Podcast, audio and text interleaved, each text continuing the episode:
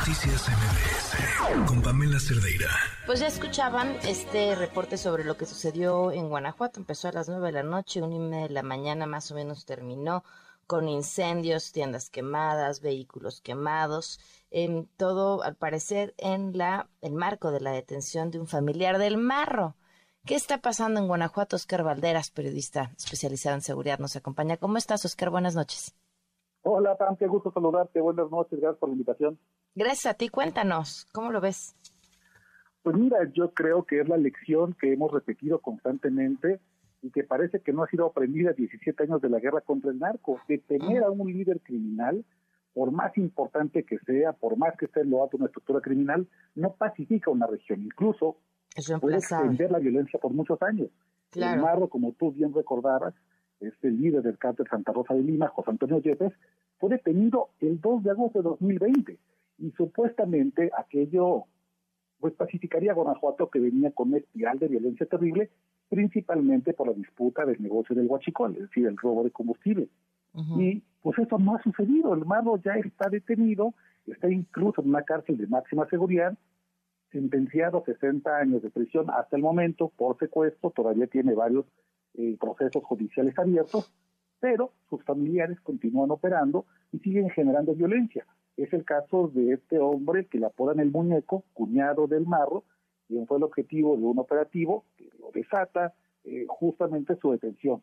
Y lo que vimos esta madrugada fue pues, la violencia que lamentablemente se ha vuelto recurrente en Celaya, en Juventino Rosas y en Comonfort y vimos lo que siempre ha pasado cuando hay una detención y que al parecer la Guardia Nacional tampoco puede prevenir. Eh, tiendas de conveniencia incendiadas, negocios privados como una taquería, ocho vehículos quemados e incluso ataques a las presidencias municipales de Comonfort y la comandancia de Empalme Escobedo. Es decir, pareciera que es una repetición de hechos que no pueden ser evitados. Se detiene alguien del cártel Santa Rosa de Lima y por alguna razón la experiencia de la Guardia Nacional, los análisis de inteligencia, de prevención, de la furia del cártel, no funcionan y de vuelta los ciudadanos de Guanajuato quedan a merced de la violencia de este cártel Santa Rosa de Lima, que se resiste a morir, que va Oye, pero es en cualquier cártel, ¿no? O sea, es la forma de reaccionar de todos. Sí, es, una forma que además se, ha vuelto ya una especie de fórmula aprendida. De inmediato sacan a su base social y comienzan al mismo tiempo un bloqueos con vehículos robados e incendiados en las principales avenidas de inserta aquí la ciudad que quiera, porque eso lo hemos visto a lo largo de todo el país. También el incendio de establecimientos comerciales, la gente se encierra en sus casas, cunde el pánico, empiezan a, circular cadenas de WhatsApp alarmistas de no salgan, los van a secuestrar, les van a quitar su coche y la autoridad parece que no sabe, a tantos años de experiencia, cómo contener de manera rápida y proteger no solamente la vida de la gente, sino su patrimonio, que también es muy importante. Claro. Bueno, entonces no hemos aprendido la lección. Eh, se detiene a alguien, eh, genera disputas, eh, provoca pues mayores incendios, por llamarlo de alguna forma. En la misma detención se vuelve un caos. Este, entonces, ¿qué sigue? ¿En dónde sí hemos aprendido la lección? ¿En dónde sí estamos mejor? ¿En dónde sí se puede? El caso de Guanajuato no parece que hay, lecciones aprendidas. Hay lecciones que ya se conocen porque además, esto insisto, sucede todo el tiempo, pero no va acompañado, desgraciadamente, de un ataque a las estructuras financieras de los cárteles, que es mm. algo que sí los debilita. Los cárteles no son únicamente pandillas de maleantes que están ahí operando en lo oscurito, son empresas criminales. Y las empresas como tal cierran, quiebran, desaparecen cuando sus activos financieros eh, están en peligro. No hay en este momento una información, al menos pública, de parte tanto de la Guardia Nacional como de la Sedena, que a la detención del Marro, que era el máximo líder, quien tenía un liderazgo vertical, además basado en, en familiares, en gente muy cercana, se le haya además golpeado las estructuras financieras que permiten que el cártel siga vivo.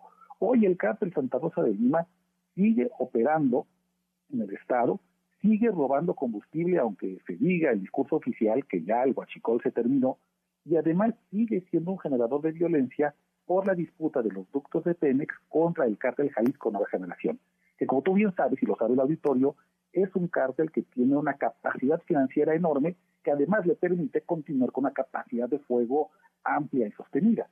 Mientras no se ataquen las estructuras financieras, esto no va a cambiar. Y no sabemos hasta el momento. Por ejemplo, una de las oficinas que debería informar o que debería estar haciendo un trabajo importante. La unidad de inteligencia financiera.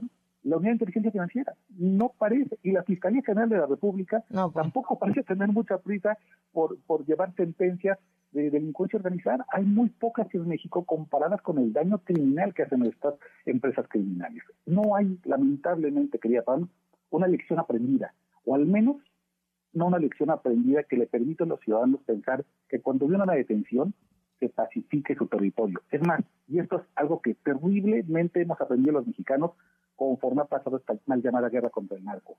Viene una detención y entonces todos nos ponemos a temblar. Muchísimo que nos tomas, que nos tomes la llamada. Y sí, ojalá porque ojalá se tome en cuenta esta parte de la de pegarles donde más les duele, que donde más los debilita, que es el tema del dinero, porque además era una de las promesas de este gobierno al inicio, era un, era parte importantísima de la estrategia. Era parte de la, era parte de las promesas de este gobierno y además se, supondría fácil para un cártel como el cártel Santa Rosa de Lima, que no tiene una gran extensión por el territorio, no es un cártel, digamos, de nivel nacional, era una agrupación criminal muy dirigida y solamente en algunos municipios de Guanajuato, y al contrario, parece que la detención del marro ha generado un problema mayor, que es que se comienza a expandir hacia otros estados. Lamentablemente, no hay lección aprendida, y si no hay lección aprendida, el próximo, el cuñado, el hermano, el primo del marro, quien sea, pues va a generar más violencia. Y vamos a seguir discutiendo esto una y otra vez. Muy bien, pues muchísimas gracias y te mando un fuerte abrazo. Un abrazo, querida Pam. Muy buenas noches. Noticias MBS